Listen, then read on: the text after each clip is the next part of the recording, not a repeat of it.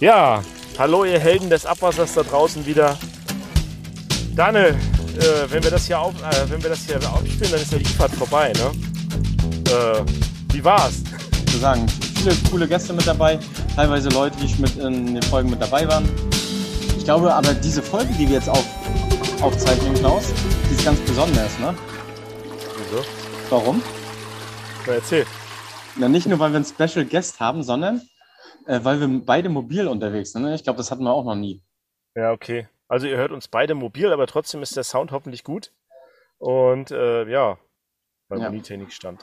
Da gibt es Ja. ganz, ganz viele Zukunftsthemen, ne? So wie auch unser heutiges Thema, Klaus. Die Überleitung des Todes. Okay, was ist denn unser heutiges Thema, Daniel? Das habe ich, die, hab ich dir die, äh, die Kläranlagen in der Zukunft, oder die zukünftige Kläranlage.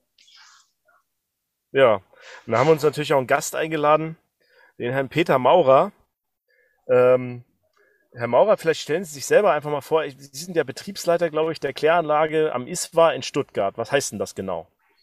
Ja, das ist das Lehr- und Forschungslehrwerk der Universität Stuttgart. Das ist die, die einzige Kläranlage in Deutschland, die nicht von einer Gemeinde oder von einer ähm, Privatperson betrieben wird, sondern vom Land Baden-Württemberg. Also der Eigentümer ist das Land. Und die. Kläranlage ist gebaut worden, um parallel Abwasserreinigung, Forschung und Lehre zu betreiben. Das heißt, es gibt so ziemlich nichts, was wir nicht mindestens einmal da haben, eher zweimal oder dreimal.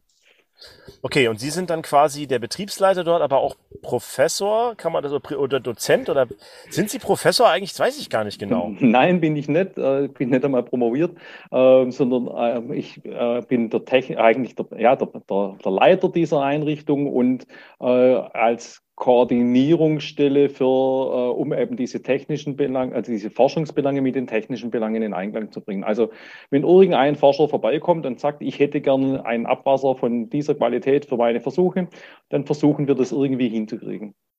Das heißt, bei Ihnen kann man Abwasser auf Bestellung bestellen, sozusagen. In manchen, in gewissen Bereichen ja. Also wir haben dann, ähm, wir haben in der Zwischenzeit eine, eine Quelle für reines Schwarzwasser, für Urin, für ähm, teilweise auch Grauwasser, äh, in, in eine reine Zuleitung mit kommunalem Abwasser, mit, ähm, mit Universitätsanteil, äh, vorgeklärt, ähm, Rohabwasser mit oder ohne Sandfang, ähm, über, einen, äh, über einen Oxidationsgraben ohne Fellmittel behandelt, durch einen Tropfkörper durchgeschickt äh, und eben normal behandelt.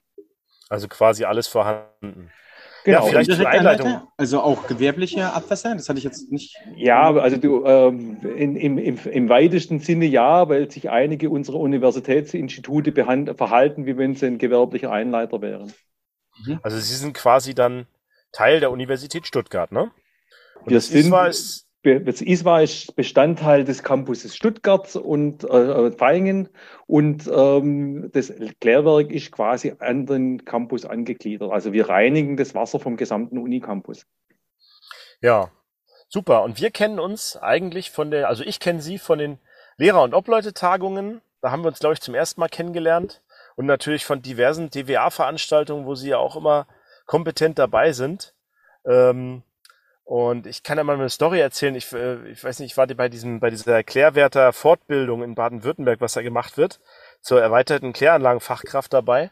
Und da sind Sie mir damals speziell aufgefallen, weil Sie da erklärt haben, warum ein Rührwerk äh, von oben nach unten rühren sollte und nicht von unten nach oben. Wollen Sie uns das genau. kurz erklären, warum man das machen sollte und warum das total wichtig ist? Das hat, da, Klaus- da, sind da haben wir uns mal so richtig kennengelernt. Also Klaus, die ganzen Stories, die du erzählt hast, die kommen von Herrn Maurer. Jetzt habe ich eine. Nicht alle, aber einige.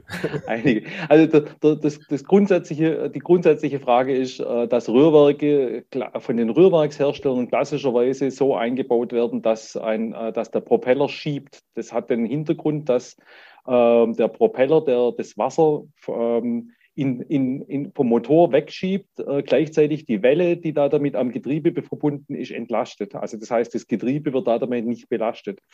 Äh, hat den verfahrenstechnischen Nachteil, dass äh, das Wasser mit, dem, mit Partikeln, die dann ähm, beschleunigt werden, unten gegen die Wand prallen und eventuell eben mit, nur mit einer sehr großen Strömungsgeschwindigkeit wieder in Schwebe gebracht werden können. Ähm, Das zweite ist, dass ähm, diese Rührwerksrichtung von oben nach unten, also wenn das eine vertikal eingerichtete, einge, eingebaute Rührwelle ist, ähm, äh, es ähm, das Wasser natürlich in, in, äh, in Rotation bringt und wenn entsprechend große äh, Umdrehungszahlen da sind, entlang dieser Rührwerksachse eine Trompe entsteht, die Luft mitreißt. Und jetzt gibt es Probleme also jetzt kommt, es, kommt der Fall zustande, dass eben in einem Becken, wo äh, kein Luftsauerstoff eingetragen werden sollte, durch diese Trombe eben äh, Luft bis ganz unten am Boden angezogen wird. Und dann habe ich kein Denitrifikationsbecken, sondern ein Belüftungsbecken, weil die sehr Luft eingetragen wird. Wenn ich jetzt die, Rühr, die, die Drehrichtung von diesem Rührwerk rumdrehe, dann zieht es nicht Wasser von oben nach unten, sondern von unten nach oben Wasser, das keinen Sauerstoff enthält, wird nach oben geschoben, vollständig unschädlich und ich habe eine verbesserte Denitrifikationsleistung. Der einzige Nachteil ist, dass das Getriebe von diesem Propeller dann eben auf Zug belastet wird. Und das muss man mit dem, äh, mit dem Getriebehersteller abklären, ob das aushaltbar ist oder nicht. Ja, das ist, das ist wie gesagt, was mich total geflasht hat. Und solche Sachen erforschen Sie quasi am, Klärwerk in Büsnau.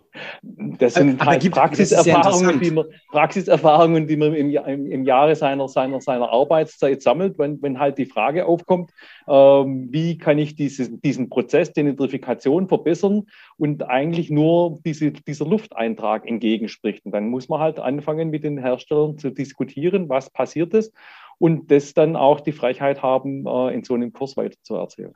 Aber gibt okay. es eine Kläranlage, die, also ich kenne keine Kläranlage, äh, die Rührwerke so installiert hat, dass sie Wasser ziehen? Die tun das alle. Also die tun das alle? Ja. Nicht schieben? Ja also die, äh, doch, ich, äh, also äh, normalerweise schieben die es und ich habe es an, äh, an jeder Stelle, wo ich es irgendwie, wo es möglich gewesen ist, habe ich es umbauen lassen. Also ich weiß es, dass es im, am Abwasserverband Obere Iller, die ziehen. Weil dort hatten wir genau dieses Problem mit diesen okay. Trompen und dann habe ich es umbauen lassen auf ziehen und das hat noch nie ein Problem gemacht. Mhm. Und wir hatten damals dann äh, wesentlich höhere Denitrifikationsgeschwindigkeiten. Ja, also das heißt, man hat dann im, im Deni-Becken keinen Sauerstoff, das ist ja dann immer gut, weil ja. der Sauerstoff das ja behindert. Herr, Herr Maurer, wie wird man denn, also bevor wir jetzt einsteigen in die Kläranlage Zukunft, wie wird man denn Betriebsleiter auf diesem Klärwerk? Was haben Sie denn vorher alles gemacht? Wie sind Sie da hingekommen? Das würde mich nochmal interessieren, als Zuhörer bestimmt auch. Also, viele kennen Sie ja auch als in Baden-Württemberg besonders, aber der Werdegang wäre vielleicht nochmal interessant so ein bisschen.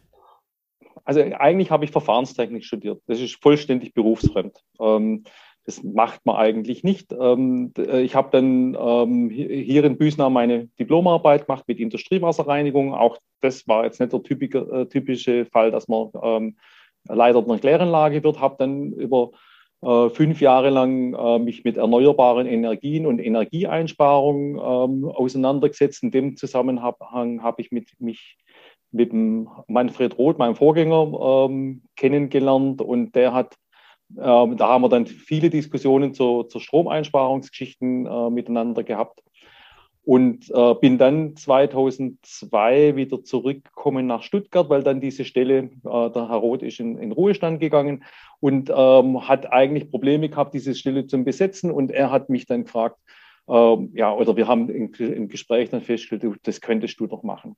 Aber vorher habe ich noch sieben Jahre lang äh, in einem Ingenieurbüro ähm, äh, bis zu zwölf Klären, Kläranlagen in Baden-Württemberg als Betriebsleiter geleitet und habe da sehr, sehr viel Erfahrungen gesammelt. Also nicht nur von einer Kläranlage, sondern viel, viele Kläranlagen und äh, viele von diesen Beispielen, die ich da aufgeführt habe oder immer auf, äh, heranführe, das sind Beispiele, wo ich dann tatsächlich eigene Erfahrungen gesammelt habe. Also man muss sehr, sehr vielfältig, am besten möglichst vieles gleichzeitig wissen. Also Praxis, Praxis, Praxis. Ja, also ich habe auch äh, wochenlang mal äh, als Urlaubsvertretung eine Kläranlage ganz, für, ganz allein betrieben und nebenher Bürotätigkeit gemacht. Das ging dann von Wasserproben machen bis Schlammpressen. Okay. Und nebenher Rechnungen schreiben. Also alles von vorne bis hinten. Ja, ja. wie sieht denn jetzt die Kläranlage der Zukunft aus? Wie kommen ja. wir dahin? Herr Maurer, erklären Sie doch mal. Der, der, Gedanke ist eigentlich, ähm, momentan behandeln wir Wasser, Abwasser als etwas, das weggeworfen werden muss. Wir wollen es loswerden. Und mhm. ähm, dann äh, so, je, je, näher die Diskussion herankommt, dass eigentlich im Abwasser Wertstoffe enthalten sind, zum Beispiel Phosphor, äh, kommt eigentlich die Diskussion auf, ja, warum wollen wir das wegwerfen? Wir, wir, wir wollen es ja wiedergewinnen. Dann ist die Frage, wie kann man das geschickter machen? Ähm, genau das Gleiche, ähm, die, die Frage, wenn wir Kohlenstoff da drin haben, dann müssen wir diesen Kohlenstoff ja nicht zwangsweise ähm, zu CO2 verarbeiten. Wir könnten ja überlegen, diese einen Zwischenschritt dazwischen schalten, dass man diesen Kohlenstoff als natürliche oder ähm, naturähnliche Ressource wieder verwenden kann, um andere Stoffe zu erzeugen. Und ähm, da kommen eben dann so Gedanken, wo steckt eigentlich welcher, welche Fraktion drin? Ähm, welche, an welchem Schritt muss man vom bisherigen Kläranlagenprozess etwas anpassen, damit wir an diese Stoffklasse herankommen? Und ist dieses Gesamt, ähm, dieses, diese, diesen, sind alle diese Maßnahmen möglich, ohne dass man an, am Grundprozess allzu viel ändert. Also ähm, unsere ganzen Versuche, ähm, eine, eine, eine Vakuumentwässerung äh, aufzubauen, sind nicht gescheitert, aber technisch so aufwendig, dass wir, sagen, dass wir erkannt haben, dass das nicht unbedingt die Zukunft sein kann, auch wenn man das Kanalsystem dann ändern muss.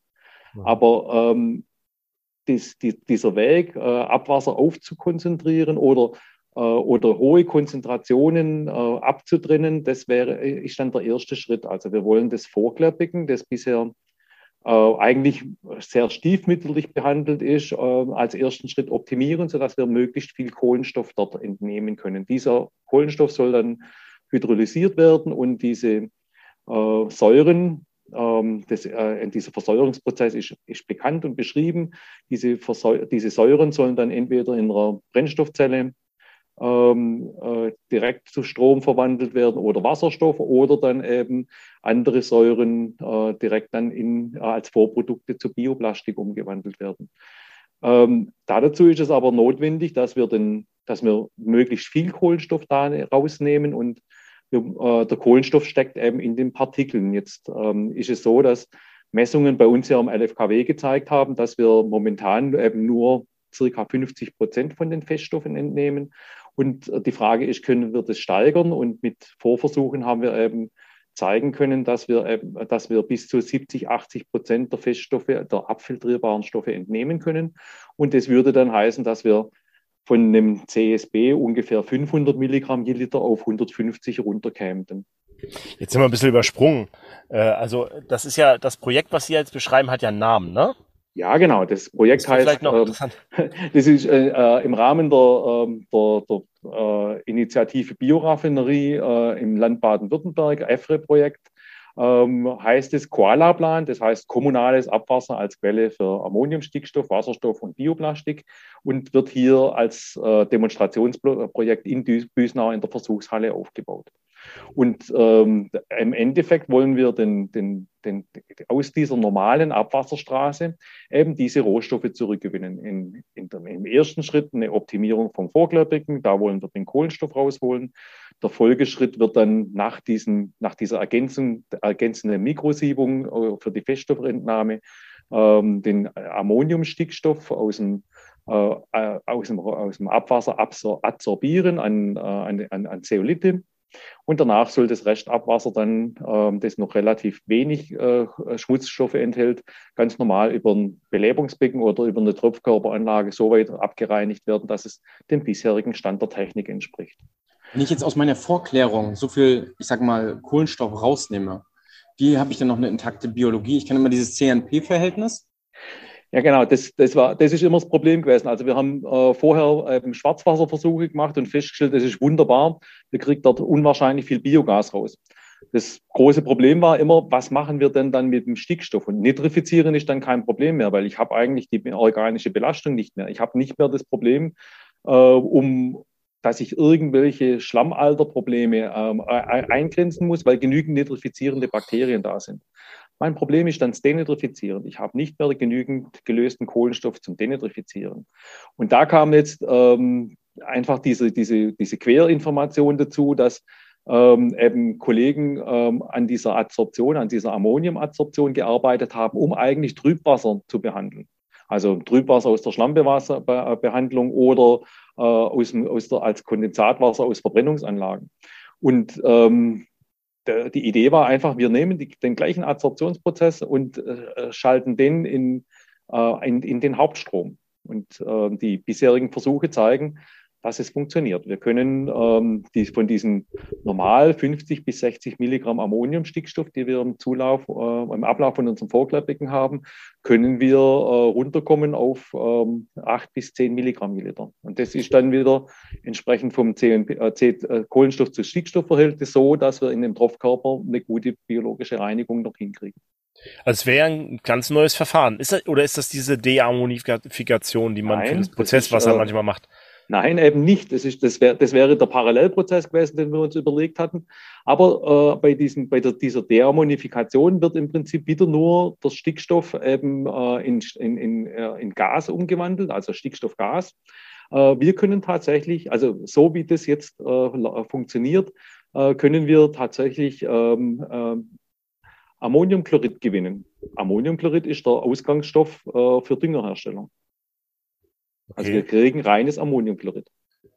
Das heißt, man, man, man bindet das dann an Chloridpartikel, an Salz? Nein, oder an wir machen einen Ionenaustausch. Wir, wir okay. haben einen Ionenaustauscher, wir, wir, wir tauschen, mhm. wir, wir, wir, äh, wir binden Ammonium an, an, eine, an, an einen Zeolit, der im Prinzip das Enthärtungsmittel von, von allen Waschmitteln da drin ist. Und äh, beim Rückspülen ähm, äh, tauschen wir äh, die, dieses, dieses Ammonium durch Natriumionen und äh, binden das Ammonium an Chlorid. Dann haben wir eine ho hochkonzentrierte Ammoniumchloridlösung. Ich bin ja kein Chemiker, ne? aber wir hatten eine der letzten Folgen war Wasserstoff. Ja. Wasserstoff auf Kläranlagen und Ammonium, Ammoniumstickstoff, äh, wissen wir alle, da stecken ein paar Haars drin. Ne? Ja. Äh, wenn, wenn Sie jetzt einmal, wir haben auch damals vom Prozesswasser oder ja, Prozesswasser gesprochen, dass man daraus auch wieder Wasserstoff gewinnen kann. Jetzt haben Sie gerade gesagt, es gibt da eine Rückführung. Wäre das ein paralleler Prozess, der noch stattfinden könnte, um Wasserstoff zu, also zu erzeugen? Ähm, also der, der, klassische Weg, den Wasserstoff zu erzeugen, wäre, das, wäre, wäre die Kohlenstoffschiene. Also das, was wir, äh, was wir als, als erstes machen, ist ja, dass wir die, der, der gesamte partikuläre Kohlenstoff versuchen abzutrennen. Und aus dieser Schiene raus, ähm, da gewinnen wir dann Schlamm und dieser Schlamm wird hydrolysiert und dort wird, wird dann auch Wasserstoff frei. Also das wäre die Wasserstoffquelle. Ammonium ja. ist normalerweise das, das, das Hauptproblem, dass, äh, oder die, die Grundfrage, dass ähm, der, der Gesamtstickstoff, der im Zulauf der Kläranlage ankommt, im, im, auf dem Weg von der, vom, ähm, von, von der Kloschüssel, wo es eigentlich nur ähm, Harnstoff ist, äh, bis zur Kläranlage eben ammonifiziert. Es wird tatsächlich Harnstoff zu Ammoniak, äh, Ammonium umgewandelt. Also dort wird diese Umwandlung mit, dem, äh, mit dieser Hydrolyse Wasserstoff schon stattfinden. Und äh, Ammonium an sich äh, ist, ein, ja, ist der, der, Ausgangspunkt für alle Düngerprodukte. Und den, momentan wird dieser Dünger ganz energetisch hochaufwendig äh, äh, fast überall aus dem Haber-Bosch-Verfahren gewonnen, aus, der, aus, aus Luftstickstoff. Und ähm, eigentlich haben wir den Großteil von diesem Dünger schon bei uns aus der Kloschüssel. Hm, das ist ja das Thema mit den Gaspreisen, die auch gerade extrem ansteigen, ja. die das vielleicht dann auch wirtschaftlicher machen. Wir haben ja beim letzten Wasserstofffolge gelernt, dass fast der gesamte Wasserstoff auch aus Erdgas bei uns noch gemacht würde, ja. weil einfach Erdgas noch zu billig ist. Auch das Haber-Bosch-Verfahren, da braucht man ja auch Erdgas als Grundstoff, so wie ich das verstanden habe, um dann dort Düngemittel draus entstehen zu lassen. Genau. Äh, und, ja. und, und äh, das ist ja ein Hochtemperaturprozess und dementsprechend äh, Hochdruck und Hochtemperatur. Und ähm, war halt ähm, um 1900 einer der wenigen Prozesse, die technisch darstellbar waren, weil man, weil man äh, eben Stickstoff nicht im Überfluss hatte. Ähm, äh, jetzt haben wir Stickstoff im Überfluss, weil wir eigentlich äh, das Abwasser so weit reinigen. Das war damals nicht gang und gäbe. Und äh, wir, wir, mhm. wir, äh, wir entsorgen tonnenweise Stickstoff in die Atmosphäre als Luftstickstoff. Das macht keinen wirklichen Sinn. Jetzt mal die Frage, bei diesem Prozess habe ich keine Spurenelemente mehr, wir sprechen ja viel von vierter Reinigungsstufe auf Kläranlagen und so weiter, äh, mit drinne mehr. Das ist nicht richtig. Also wir, ich habe diese, diese, diese, diese Spurenelemente zerfallen in, äh, in, in zwei Gruppen. Das eine sind gelöste Stoffe, die bleiben weiterhin in dieser gelöst Fraktion drin. Die werden auch weiterhin ähm, äh, bi äh, biologisch zu reinigen sein. Das ist die Geschichte, warum wir später ähm, die den, den, dieses Restabwasser nach dieser Adsorption an, von Ammonium eben noch über den Tropfkörper leiten wollen. Aber das ist natürlich dann ein schwach belasteter Tropfkörper. Und unsere Versuch, Vorversuche haben schon gezeigt, dass wenn wir einen Tropfkörper sehr, sehr schwach belasten, dass die Bakterien dort anfangen, ähm, Stoffe abzubauen, an die sie normalerweise nicht denken. Also ähm, eine schwach belastete Biologie baut Stoffe ab, ähm, die äh, eventuell noch nicht äh, verfügbar wären sonst. Also ähm, dann haben wir eigentlich einen weitgehenden Kohlenstoffabbau.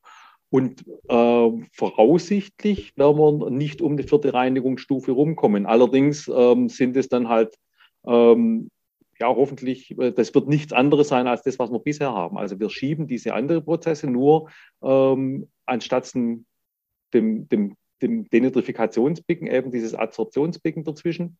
Äh, und ähm, das Vorklärbecken machen wir einfach ein bisschen äh, effizienter.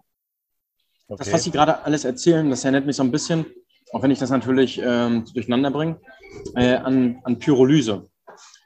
Ähm, Im Zusammenhang mit der Veränderung im gesamten Schlammbereich, wie wir Schlamm entsorgen und so weiter, war ja auch ein Teilbereich die Hydrolyse äh, für die Schlammverwertung. Und was beim, beim Pyrolyseverfahren ja rausgekommen ist, ist ja auch mal so ein bisschen Dünger. Ja. Ich sag mal, ein Großteil Dünger. Ist das vergleichbar oder ist das komplett was anderes? Also ähm, das Pyrolyseverfahren äh, ist ja wieder ein thermisches Verfahren, mit dem unter Luftabschluss ähm, Schlamm ähm, quasi ähm, äh, äh, in Öl verwandelt wird und dann in, in Schwachgas entsteht. Also das, das, dieses äh, Sauerstoff, also ähm, niedrig oxidierte Schwachgas ist das, was dann tatsächlich als, als äh, Brenngas dann wieder weiterhin verwendet werden kann. Äh, nein, das wollen, wir, das wollen wir in erster Linie gar nicht machen. Also die, diese, diese Schlammfraktion soll dann wie bisher in den, in den, in den Vorfaulturm gehen. Dort findet ein biologischer Prozess statt, der diese langkettigen Kohlenwasserstoffe in kürzere Kohlenwasserstoffketten verwandelt und ähm, dann ähm, in niedrige Alkansäuregruppen. Also aus diesen Ringkohlenwasserstoffen oder langkettigen Kohlenwasserstoffketten entsteht dann ähm, Ethansäure und Propionsäure. Das ist ein ganz normaler Prozess, der in jedem Faulturm auch stattfindet. Und diese äh, Grundstoffe, die werden dann über, über, eine, über, ein, über, ein, über eine Filtration abgetrennt, die vermutlich zweistufig sein muss. Ähm, und äh, diese, diese Alkansäuren, die gehen dann ähm, in, äh, in, eine, in eine Elektrobrennstoffzelle, wo entweder Strom oder Wasserstoff nochmal gewonnen wird. Und der zweite Schritt ist dann vor allem die Propionsäure, die dann ähm, Richtung Bioplastik gehen soll. Okay. Wenn Sie jetzt einmal, jetzt haben wir ganz viel gesprochen darüber, wenn Sie das jetzt einfach nochmal sortieren würden, ähm, wie eine Kläranlage der Zukunft aussieht. Wir kennen das ja von der Vorreinigung, Rechen, was wir da drin sehen. Mhm. Wir haben vielleicht noch einen Sand, einen Fettfang danach. Ähm, Vorklärung haben wir auch schon drüber gesprochen. Bauen Sie sich mal Ihre eigene Kläranlage jetzt im Traum auf für die Zuhörer. Also ähm, es gibt gewisse äh, äh, Prozessschritte, an denen man nicht, voraus, äh, nicht vorbeikommt, äh, einfach deswegen, weil sie äh, technische Probleme machen. Da gehört der Rechen und der Sandfang dazu. Die sind zwei, zwei Stufen, die man definitiv benötigt, weil äh, im, im Rechen werden eben Stoffe entnommen, die sich um Pumpenwellen wickeln oder ähm, überall dort ablagern, wo man sie nicht brauchen kann. Der Sandfang ist enorm wichtig, weil Sand eben abrasiv ist und ähm, Rohrleitungen pumpen Pumpen beschädigt. Also um diese zwei Punkte werden wir nicht drum rumkommen. Ähm, der, der, letzte mechanische Reinigungsschritt ist eben die Vorklärung, die normalerweise ähm, halt über einen ganz, ganz uralten Ansatz mit äh, 30 Prozent Entnahmeleistung einfach nur kalkuliert wird und man denkt immer häufiger darüber genau. nach, diesen, diese Vorklärung wegzulassen. Genau, das habe ich auch mal gelernt, Herr Maurer. Ich habe im, im Studium mal gelernt, Vorklärung war, ist was von früher. Ja, und genau. weil in der Zukunft, wenn wir jetzt Denitrifikation machen, eigentlich äh, schlecht, weil wir dann Kohlenstoff rausziehen. Und das ist ja jetzt quasi ganz andere Ansatz, den Sie da verfolgen. Genau, also momentan ist es ja so, dass ähm, alle drüber reden, wir wollen energieeffizient sein. Äh, alle Kläranlagen, wo ähm, sehr hohe Eigenenergieversorgungsgrade ähm, haben, sind, Vorklär, sind äh, Kläranlagen mit Vorklärbecken, weil die eben äh, einen relativ großen Kohlenstoffanteil aus dem aus dem Abwasserstrom entnehmen und über den Faulturm in Biogas verwandeln. Und dieses, diese Biogaserzeugung äh, ist dann im Endeffekt dafür verantwortlich, dass man 50, 60 Prozent von seinem Gesamtstromaufwand mhm. äh, wieder zurückgewinnen kann oder aus diesem Abwasser gewinnen kann. Ähm, deswegen würde ich zum Beispiel das Vorklärbecken nicht als total obsolet, obsolet bezeichnen. Das Zweite ist, ähm, die ganzen Untersuchungen fürs Vorklärbecken sind eigentlich alle aus, dem, aus, der, aus, dem, aus der ersten Hälfte vom, vom 20. Jahrhundert, also 1900. Die älteste äh, Literaturstelle, die wir noch gefunden haben, ist von 1936 gewesen, wo eben die ersten Absetzkurven aufgezeichnet wurden. Oder nach dem, nach dem, äh, nach dem Krieg wurden dann eben äh, Optimierungen von Vorklärbecken versucht, äh, durchzusetzen. Da hat der Herr Imhoff immer noch Messungen mhm. machen lassen. Und diese Tabellen, das ist im Prinzip unser Handwerkszeug, mit dem wir weiterarbeiten. Da gibt es dann so ähm, grundsätzliche Idee, äh, Aussagen, dass eben die Absetzbarkeit von der Aufenthaltszeit abhängig ist. Das tue ich mich gerade schwer, weil das wir bei uns auf dem, auf dem Lehr- und Forschungslehrwerk so nicht nachweisen konnten. Also wir haben halt, ich habe es am Anfang gesagt, äh, zwei, äh, alles doppelt. Wir haben eben ein Vorklärbecken mit 100 Kubikmetern, eins mit 50 Kubikmetern. Wenn ich den gleichen Abwasserstrom durch ein kleineres Becken schicke und die gleiche Entnahmeleistung rauskommt, dann stimmt was nicht. Dann stimmt mit dieser Theorie was nicht. Das ist der Anfangspunkt gewesen, warum ich an der Optimierung vom Vorklärbecken gearbeitet habe. Übrigens mal ein kleiner Side-Fact. Ich bin ja hier äh, in den neuen Bundesländern unterwegs und ähm, hier gibt es seltene Vorklärung.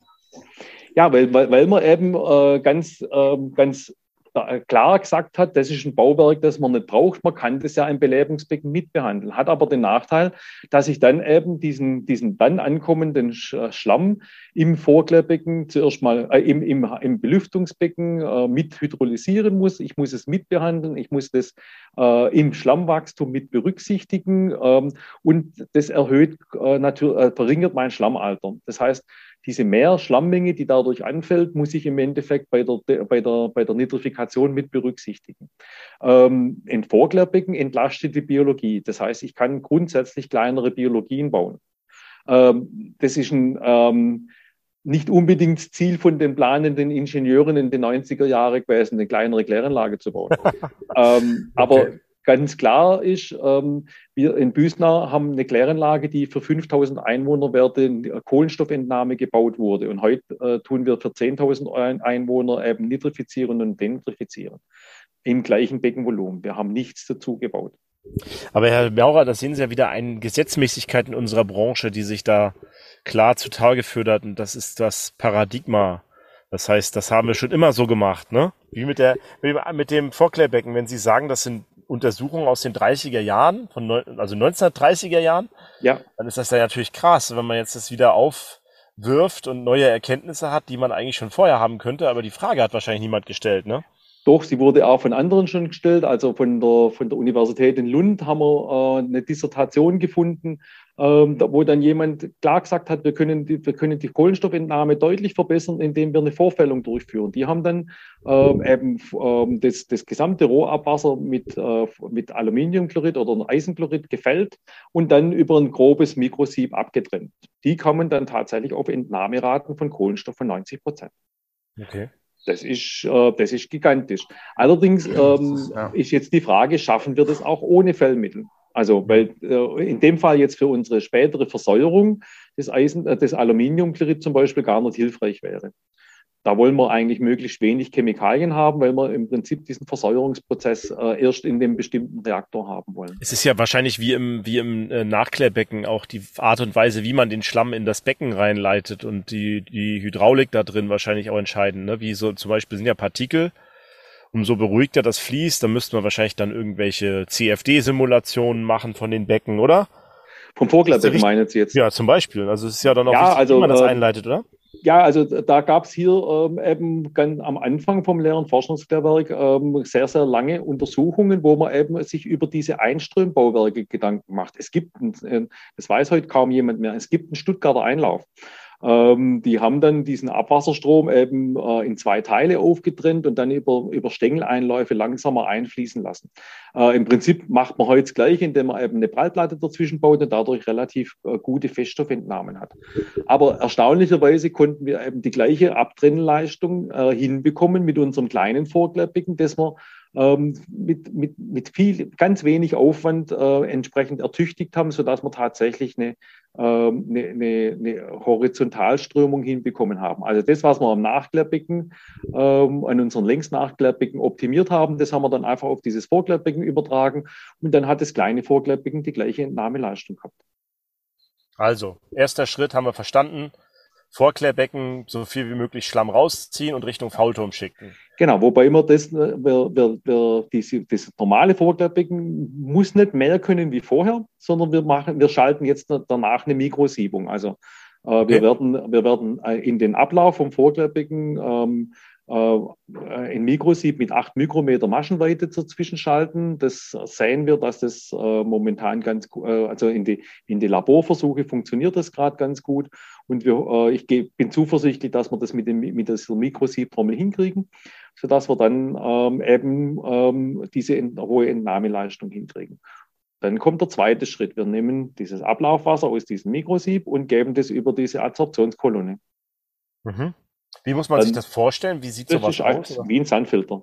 Nur, dass, der, da, äh, dass dieses Sand, dieser Sand eben Zeolit heißt äh, und äh, eben äh, so, so gebaut ist, dass man dort eben äh, Ammonium äh, adsorbieren kann. Und das ist mhm. sehr selektiv, haben wir jetzt festgestellt. Also wir haben zuerst gedacht, wir können, wir, wir wir äh, müssen mit ähm, Ammoniumchlorid arbeiten, dass wir, dass wir es überhaupt nicht so nachweisen können. Und mit äh, Abwasser müssen wir Abstriche machen. Das war überhaupt nicht der Fall. Das ist sehr, sehr selektiv gewesen.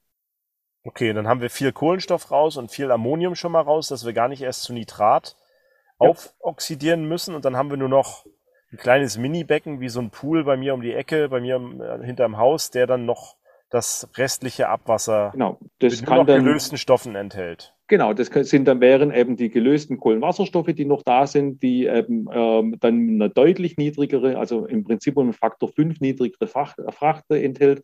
Demnach, und wir müssen nicht mehr nitrifizieren, wir müssen ja nur noch Kohlenstoff abbauen. Das heißt, das wird ein fünf bis zehnmal kleineres Belebungsbecken sein oder wir können es gleich energetisch günstig über den Tropfkörper machen. Das heißt, man holt so viel äh, äh, äh, Ammonium raus, dass man keine Nitrifikation mehr braucht? Ja, Krass. Also wir sind, wir sind hinten, also bei, bei den Abwasserversuchen bei 8 bis 10 Milligramm Ammonium gewesen.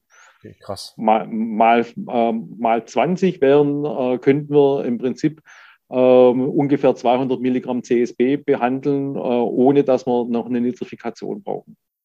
Okay. Also dann würde der gesamte Stickstoff eben in Biomasse aufgenommen. Also das wäre eine disruptive Veränderung von einer Kläranlage, ne? kann man schon so sagen. Wir, wir, wir führen uns einfach auf den, auf, den, auf den Originalzustand zurück. Ich brauche eben keine Nitrifikation mehr, ich brauche nur noch Kohlenstoffabbau.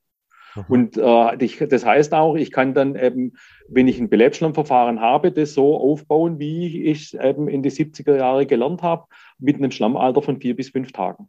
Das mhm. heißt, ich habe dann auch deutlich weniger Probleme mit Fadenbakterien. Ich werde voraussichtlich ähm, eben ähm, äh, andere Schlammmengen bekommen, die aber ja nicht stören, ähm, weil, man, weil, weil, weil ich, ich den, den Schlamm ja wieder in, in den Faulprozess zurückgeben kann. Das hört sich ja zu gut äh, an, um wahr zu sein. Wie kann man denn jetzt, ja. wann, wann wird es denn die jetzt geben, diese Kläranlage, und wie sind die nächsten Schritte? Also momentan ähm, erfahren, machen wir gerade diese, diese, diese Versuche zur Beschreibung von unserem Rohabwasser mit den verschiedenen Fraktionen.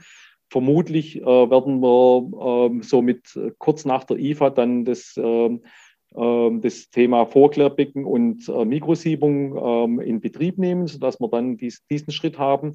Äh, parallel werden wir dann ähm, diese Filtersäulen für den für den Ammoniumadsorption in Betrieb kriegen, äh, sodass man dann bis zu diesem Schritt ähm, das vermutlich im Sommer ähm, schon, schon anschauen kann. Ähm, und der Tropfkörper haben wir eh schon da. Das ist dann einfach nur noch ein, ein nachgeschalteter Schritt, der, der, der dann halt ähm, mit der Pumpe in Betrieb zu nehmen ist. Das ist ja fast schon mal wieder ein Ansatz mit der jungen DWA mal wieder ein Treffen bei euch am ISWA zu machen. Da mal einen Stammtisch zu machen und sich das anzugucken. Das ist immer eine gute Idee, am ISWA vorbeizukommen. Okay. Ich finde das ja total beeindruckend. Ne? Ähm, Aber jetzt nochmal dazu, wer kriegt denn da, gibt es da dann für ein Patent irgendwann mal? Äh, gehört das dem Land Baden-Württemberg alleine? Äh, wird ba Land Baden-Württemberg dann selbstständig und geht. Ja, der Herr Maurer hat das Patent natürlich. Ach so, oder? Ah. Eig eigentlich ist es ja nur eine Zusammenkettung von Verfahrensketten, die in sich bekannt sind. Also mhm. jede, jeder einzelne Verfahrensschritt ist irgendwo im Rahmen von einer Dissertation oder, äh, einer, oder äh, einer anderen Verfahrensbeschreibung schon mal beschrieben worden. Wir haben es einfach nur anders zusammengesetzt. Ja, mhm. Ich hatte einfach nur den Mut zu sagen, das klappt. So, jetzt haben wir das im Faulturm, den ganzen Kohlenstoff. Ja. Was passiert denn dann im Faulturm damit? Da haben wir ja jetzt ganz viel Kohlenstoff. Müssen wir dann doppelt so große Faultürme bauen oder wie ist das denn? Äh, also ähm, das in, in diesem Koala-Plan-Projekt geht es eigentlich darum, dass wir diesen gesamten Kohlenstoff äh, nur versäuern. Das ist, dann gibt es einen, einen, separaten Versäuerungsreaktor.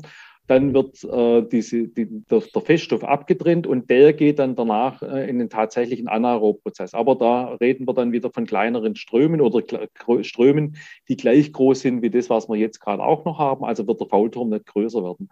Ähm, mit der Gelöst-Fraktion geht man dann äh, tatsächlich dann in die innovative Schiene, dass man äh, in, äh, eine, in, eine, Brennstoffzelle geht ähm, und, und, oder eben in, die, ähm, in den weiteren biologischen Prozess, der dann diese Biopolymere herstellt.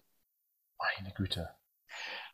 Das ist aber der Teil, wo man, wo, wo am unsichersten ist, wo, ich, wo, wo, man, wo, man, wo man sagen, okay, wenn äh, das wäre der Schritt, wo man dann einfach am weitesten nach vorne schaut, wo am wenigsten technisch gesichert ist. Herr Maurer, jetzt haben wir 500 äh, Zuhörer ungefähr, mal 400, 500 Zuhörer, die sich das anhören. Die wollen jetzt alle genau so eine Kläranlage haben. Wir werden natürlich Ihre Kontaktdaten, zumindest Ihre E-Mail, ich weiß nicht, äh, das werden wir, man wird sie auch online finden, das ist ja kein Problem. Die werden wir jetzt in die Show Notes hier stecken und dann werden die alle bei Ihnen anrufen und sagen, wir brauchen so eine Anlage. Wie, wie läuft denn das weiter jetzt genau? Also, ähm, Sie, wann ist das Projekt abgeschlossen oder bis wann läuft das noch?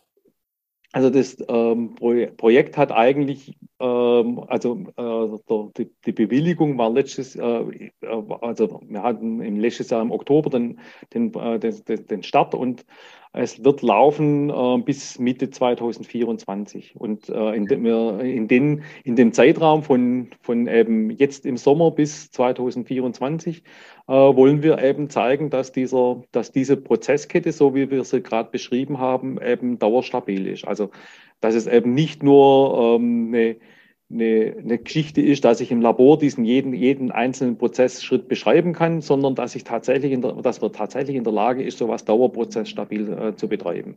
Das wird die Innovation. Das wird das, das ähm, wirklich Herausfordernde sein dran. Das ist ja richtig sensationell, dass es so ein Lehrklärwerk überhaupt gibt, das sowas machen kann. Weil wenn wir immer was ausprobieren wollen in unserem Job, oder wenn ich immer was ausprobieren will, dann brauche ich ja auch immer ein Kanalnetz oder eine Kläranlage, die mitmacht und das dann auch bezahlt. Von daher ist das natürlich super, wenn man das in der Forschung dann auch noch ein praktisches Klärwerk hat. Ne? Das ist natürlich. Ja, ich meine, ne? das hat man ja normalerweise nicht, dass man äh, quasi vor Ort eine Versuchshalle hat, wo, wo man im Prinzip äh, im, im, Untergrund eine Pumpleitung verlegen kann und Rohrabwasser äh, dorthin an, an, den Ort des Geschehens transportieren kann. Das, ähm, das sind, äh, das, diese, diese Voraussetzung ist eben einmalig hier vorhanden. Und das war auch einer der wesentlichen Gründe, warum wir gesagt haben, dass dieser, diese Demonstrationsanlage eben hier aufgebaut werden muss, weil man es sonst nirgendwo so einfach hinkriegt. Hm. Wie groß ist eigentlich diese äh, Demonstrationskläranlage, wo Sie gerade sind? Äh, das ähm, haben wir noch gar nicht erwähnt, ne? Wie viele also Einwohner also Gleichwerte hat die? Das, das Lehr- und Forschungsklärwerk hat nominal 9.250 Einwohnerwerte. Tatsächlich haben wir eine 85 Prozent Belastung von, äh, von 12.000 bis 13.000 Einwohner, je nachdem, wie viele Studenten da sind. Letztes Jahr waren es deutlich weniger. Äh, die haben ja alle Online-Unterricht gehabt. Aber mhm. äh, in den Jahren vorher war es so. Äh, wir haben also eine, eine 50 Prozent Perzentil von, von ungefähr äh, 8.750 Einwohner und 85 Prozent Perzentil bei, je nachdem, äh, wie groß jetzt die Tagesbelastung ist, mal von, von 9, äh, ja, 12, 13.000. Aber äh, die Versuchs-, also diese, dieser Demonstrator soll dann später äh, mit einem relativ konstanten Volumenstrom von zwei Kubikmeter in der Stunde arbeiten. Mhm. Also das ist schon nennenswert, dass man sagen kann, okay, schon eine nennenswerte Größe, dass man das auch übertragen kann auf größere Anlagen. Ne? Ja, genau. Okay. Dementsprechend heißt es halt, wir müssen, wir haben einen Vorklappigen eben mit, mit zwei Kubikmeter, um eine Stunde Aufenthaltszeit zu haben. Wir haben einen, äh, eine Mikrosiebtrommel, die eben ähm, diesen Volumenstrom auch für, äh, normalerweise von der Oberflächenbeschickung her äh, behandeln kann. Wir brauchen jetzt ähm, der eben diese, diese, ähm, diese Hydrolyse-Trommeln, also diese, diese Adsorptionstrommelsäulen, äh, da bin ich gerade noch ein bisschen beim, beim, beim Suchen bei in unserem Bestand, mit was wir das am besten hinkriegen, äh, damit man eben ähm, diese, diese Adsorptionszeiten auch wirklich hinkriegt, um das äh, zu erleben. Ich dachte eigentlich, man können mit kleineren Säulen aus. Äh, Im technischen Betrieb hat sich jetzt gezeigt, dass das nicht ganz nicht so leicht funktioniert wie gedacht. Aber das ist das, was wir jetzt gerade eben im Rahmen dieses Projektes ähm, realisieren wollen. Gut, danke.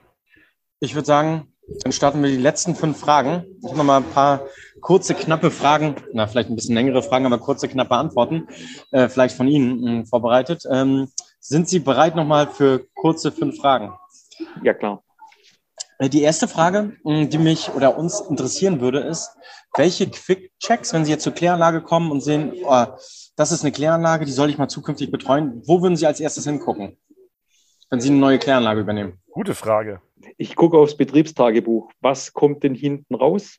Ähm, und äh, der Klärwärter soll mir erklären, äh, wie er seinen Prozess führt. Und wenn ich das verstehe, wie er es macht, dann kommen wir, kommen wir sehr gut miteinander aus. Da kommen ja automatisch Fragen äh, und ein Fachsimpeln zustande unter Fachleuten. Das ist wie Magie meistens, wenn so zwei Fachleute sich treffen wo man dann wirklich äh, Praktiker mit Praktiker spricht. Ne? Das ist schon genau. beeindruckend. Okay, Danne. Ähm, wo sehen Sie aktuell die größte Herausforderung auf den Kläranlagen, die Sie kennen?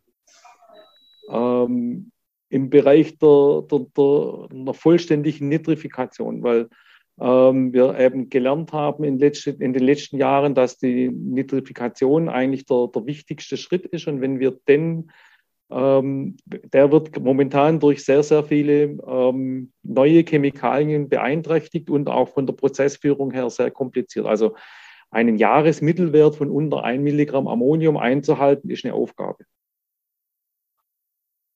Mhm. Dann nochmal eine Frage. Sie als Verfahrenstechniker, was ist für Sie aktuell, Sie haben wahrscheinlich schon viele Projekte gehabt, was würden Sie sagen, was ist für Sie nochmal die spannendste und vielleicht auch anspruchsvollste Aufgabe, die Sie gerne mal wahrnehmen würden? Ich, ich würde mal gern das chemische Potenzial von Abwasser ausrechnen. Das müssen Sie genauer erklären. ich glaube, das machen wir eine extra Folge. Äh, das chemische Potenzial beschreibt den Gesamtzustand von Abwasser. Mhm. Mit, allen, mit allen Komponenten. Und das ist ähm, kompliziert. Aber äh, von der Verfahrenstechnik her, ich würde gern mal, ich würde gern besser verstehen, äh, wie unsere, unsere Belebungsbecken durchströmt werden und ob wir tatsächlich mit unseren bisherigen ähm, Anlagenkomponenten äh, tatsächlich das Optimum für unsere Bakterien rausholen. Also ist diese Idee von einem ideal durchmischten Gesamtbecken tatsächlich die richtige? Mhm. Aus meiner Erfahrung würde ich sagen, nein, aber das wäre praktisch noch zu beweisen. Gute Frage. Als nächstes Projekt nach dem Koala-Plan dann. Nein, Was dann brauche ich die, Nitrif die Denitrifikation, die man dann, oder Nitrifikation, die man dann braucht, dann äh, erübrigt sich das in einem gewissen Grad. Aber ja, das wäre eine Herausforderung. Ähm, was war äh, neben dem, was wir am Eingangs gehört haben, neben den Rührwerken, die größte Optimierung, die Sie vielleicht mal auf einer Kläranlage vorgenommen haben oder empfohlen haben? Ähm, was heißt, also ja, ähm, ich bin auf eine Kläranlage gekommen, ähm, da haben wir ähm, haben wir festgestellt, dass ständig ähm, äh, von der Belüftung, vom Lufteintrag her in zwei Blendenregulierschieber ähm, geöffnet und geschlossen haben, das dazu geführt hat, dass drei, dass drei von drei Gebläse ständig hoch und runter gefahren sind. Ähm, Hintergrund war, dass die, äh, das Belebungsbecken in zwei Segmente unterteilt war, in einen, Nied, äh, einen Bereich mit niedrigem Lufteintrag und einen zweiten mit erhöhtem Lufteintrag und auch erhöhtem Sollwert. Und vom Betriebspersonal wurden die Sollwerte in beiden, in beiden Bereichen gleich eingestellt. Jetzt hat sich das, hat das dazu geführt, dass wenn, im Fort, wenn eine niedrige Belastung gewesen ist, im ersten Teil der, der gesamte Fracht abgebaut wurde und im zweiten hinteren Teil dann der Schieber zugefahren ist. Und umgekehrt, wenn dann höhere Belastung kam, ist diese Belastung dann durchgeschoben worden, der hintere Schieber hat wieder aufgemacht und der vordere hat eingedrosselt, weil zu viel Luft drin war. Das hat dazu geführt, dass ständig ähm, irgendwelche Gebläse eingeschalten haben und wieder abgeschaltet haben. Das ging im Fünf-Minuten-Takt. Mhm. Und wo ich dann diese zwei, das erkannt hatte, dass das die Ursache ist und die zwei Sollwerte dann so eingestellt habe, dass es einen Sinn macht. Das heißt, im hinteren Bereich eben zwei Milligramm als Vorgabe, in dem vorderen Bereich 0,8. Dann hat sich die ganze Geschichte beruhigt.